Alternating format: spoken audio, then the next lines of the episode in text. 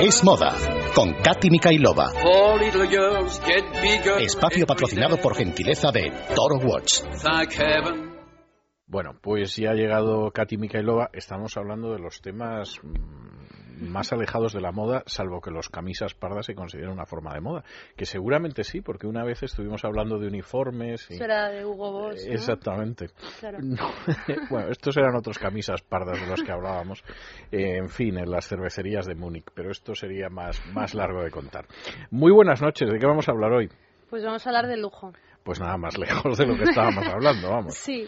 Y me gustaría abrir el programa, la sección, con una pregunta planteándosela a usted. ¿Qué es el lujo para usted desde su punto de vista? Mm, ¿O cómo algo, lo definiría? Pues para mí algo absolutamente prescindible. sé que le voy a dar un disgusto, pero créame que el lujo es algo que me trae absolutamente sin cuidado. Es como una línea paralela en mi vida que tiende hacia el infinito y nunca se cruza. sí, pero usted lo está viendo desde un punto de vista material, ¿no? Porque Sí, quizá un lujo sí. intangible Eh, no estoy muy seguro de que entonces el término correcto sea el de lujo. Pues vamos a aludir a la etimología del lujo porque se asocian, ¿no? Muchos teóricos la asocian a lux, de luz. que no, Que no es es cierto, cierto, no es cierto es lo que iba a decir. Pero es verdad, es verdad que sí que hay gente que piensa que tiene que ver con lux que Bueno, de hecho, todos de marketing de, de lujo lo aluden a, a este término. Realmente proviene de luxatio y, y luxus. Sí, es que hay un hay una falta de cultura latina preocupante. o sea que yo comprendo que lo asocien con lux, pero no es el Sí, caso. no, además es que hay muchísimos libros y webs en internet que lo asocian a, a lux. Nada que ver. Y- Es, es la relación con luxus que es exceso. Exceso y luxatio, desviación. He Sí, leído también en sí, un libro. Sí, eso es más. Bueno, de hecho, por ejemplo, luxurian, discutible. luxurian ecus, con dos sus, significa, es un movimiento de caballo al caminar de través. Entonces, Claro, también es un poco claro, claro, porque claro. el lujo se sale fuera de lo normal, de lo cotidiano, ¿no? Entonces, también he leído en un libro muy bueno sobre lujo, que también proviene también de luxus y a su vez de luxatio.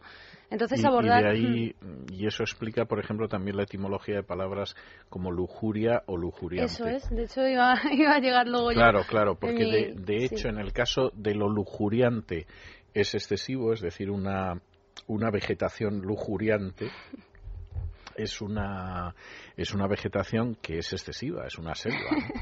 mientras que lujuria pues sería una desviación, sí, Eso es. teórica por lo menos. Entonces es difícil abordar el lujo porque no hay una definición clara, porque como le decía, el lujo también es bastante subjetivo y relativo, y al mismo tiempo tampoco hay un enfoque desde el cual analizarlo correctamente, pero vamos a partir de la base de esta definición de luxatio y luxus y vamos a ver tres tipos de desviación. ¿Vale? Una desviación hacia arriba, una desviación hacia abajo y una desviación lateral. Bueno, estoy deseando saber cómo en el lujo existe una desviación hacia arriba, hacia abajo y lateral, porque parece que está usted describiendo cómo se baila la rumba, pero tengo ardo en deseos de saber por dónde va. Entonces, eh, en la desviación hacia arriba indica una distancia entre nobleza y pueblo, ¿no? Es la clásica diferenciación de estratos sociales que a través del lujo puedes marcar tu, tus clase social a la que uno pertenece y entonces la desviación hacia arriba, como decía, eh, es la distancia que hay entre la nobleza y el pueblo. A su vez, esa misma distancia se puede encontrar también entre distintas clases de, de la propia nobleza en función de los títulos. Distintos estratos. Entonces esta es la más básica, es la más clásica O de sea, el bueno, lujo sí. marcaría la separación. Bien, bien. Mm. Y Teniendo a en cuenta de cómo hay gente que se aferra al lujo, me lo creo. O sea, no tengo la menor duda de que lo que intentan es, es colocarse por encima. sí, ¿verdad? Y a través de prendas de ropa o coches o demás unten- no objetos marcar Joyas. pues sí joyas etcétera etcétera no y además hay desviaciones semánticas que empleamos día a día sin, sin darnos cuenta a veces involuntariamente son palabras como excepcional sublime único que actúan al final como altavoces de un sistema de sistema de pensamientos de lo que está por encima de lo que está por encima tiene más valor de lo que está por debajo Sí, eso es. esta, esta es muy sencilla, esta desviación de tampoco tiene gran, duda. gran interés ni, ni mucho más, pero por ejemplo la desviación hacia abajo mm, A voy ver, a, tratar... explíqueme ahora lo de sí, la desviación hacia abajo. Va un poco en lo que usted dijo sobre la lujuria, ¿no? Porque es cuando el lujo trata la extravagancia y ya empieza a rozar lo amoral, lo rompedor, ¿no? Entonces por un lado, el precio sigue siendo muy alto, porque por eso no deja de ser lujo, presuntamente. El gusto es pésimo. Pero el gusto es pésimo y además se intenta, eso es, hacer algo, totalmente extravagante, rompedor, que se salga fuera de la norma. Volvemos también a lo de la, desviación. una señora sale con un peinado que es una bota, por ejemplo por ejemplo, o podemos aludir que, porque de hecho lujo y luxuria, como usted mismamente dijo, tiene la misma raíz, eh, en, este caso hay una desviación de la norma, y me gustaría poner como ejemplo el porno chic de Gucci o el lesbian chic de Prada. ¿Qué es eso del porno? Ahora se lo voy a contar, sabía que me lo iba a preguntar. de hecho le dediqué un editorial en Libertad Digital en julio, tuvo mucho éxito ese. Bueno, el porno chic de Gucci es, digamos, un movimiento que que emplea, o sea, que, crea esta casa de lujo italiana en torno a la mitad de la década de 2000, o sea, 2005-2006, y consiste exactamente en, sacar en sus campañas de publicidad simular en cierta forma el porno. De hecho, había una campaña de publicidad donde aparecía un hombre de rodillas bajándole la braguita a la chica y se, se dejaba ver mm, el pubis depilado de tal forma que solamente se quedaba la G de Gucci. ¿No? No sé si se imagina no, ahora me he perdido. O sea, ya me dice, se veía el pubis depilado, de manera que solo se veía la G de Gucci. Es decir, o sea, el pubis estaba depilado... Estoy intentando recordar pubis que he podido ver a lo largo de mi vida y nunca he visto que llevaran una G, y entonces ahí me he perdido. Es que igual se tiene que imaginar también el logotipo de, de Gucci. Es una G, entonces el pubis está totalmente depilado, a excepción de una G, o sea, ah, el vello... más o menos me hago una idea de lo que dice. Como es un tema un poco así, ¿no? Pues no es fácil tampoco hablar en directo con, usted. No, no, no, en fin, puede usted hablar con toda confianza, pero no terminaba yo de captar cómo era el anuncio. No, claro, y sobre todo para, para oyentes o gente que no ha visto, es, bueno enfatizar en esto.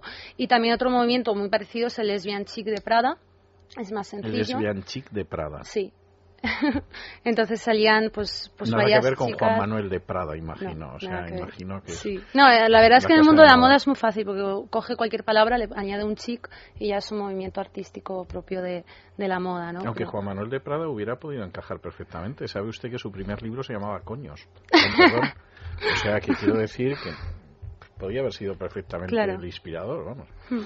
Entonces, en definitiva, pues estos son ejemplos de cómo hay una desviación hacia abajo, olvidando totalmente los valores, la moral, cuidando la estética, etcétera, y una tercera y última desviación es la desviación lateral, cuál que es la lateral? Que es la más más racional y la más lógica en el sentido de que se reivindica el lujo a través de la calidad y la diferencia y no la superioridad, no solamente porque sea una marca. Entonces ahí entra. Es bueno. es bueno. Ahí, por ejemplo, podrían entrar lujos como coches alemanes realmente buenos o, el lujo sensorial, el que quiero hablar el próximo programa, a ver si nos da tiempo, como es el caso de los bolsos de Loewe, que con solamente o sea, el tacto te, te dice la calidad del producto. ¿no? Me acaban de pasar ahora mismo para que vea usted. Cómo la sigue el equipo del programa, me acaban de pasar el anuncio de Gucci. Ah, sí. Sí, era más o menos lo que yo me imaginaba por lo que usted había dicho. pero me doy cuenta de cómo yo me lo imaginaba tenía más estilo de cómo es en realidad, pero vamos, era lo que yo me había imaginado, lo había usted descrito bien. Fíjese.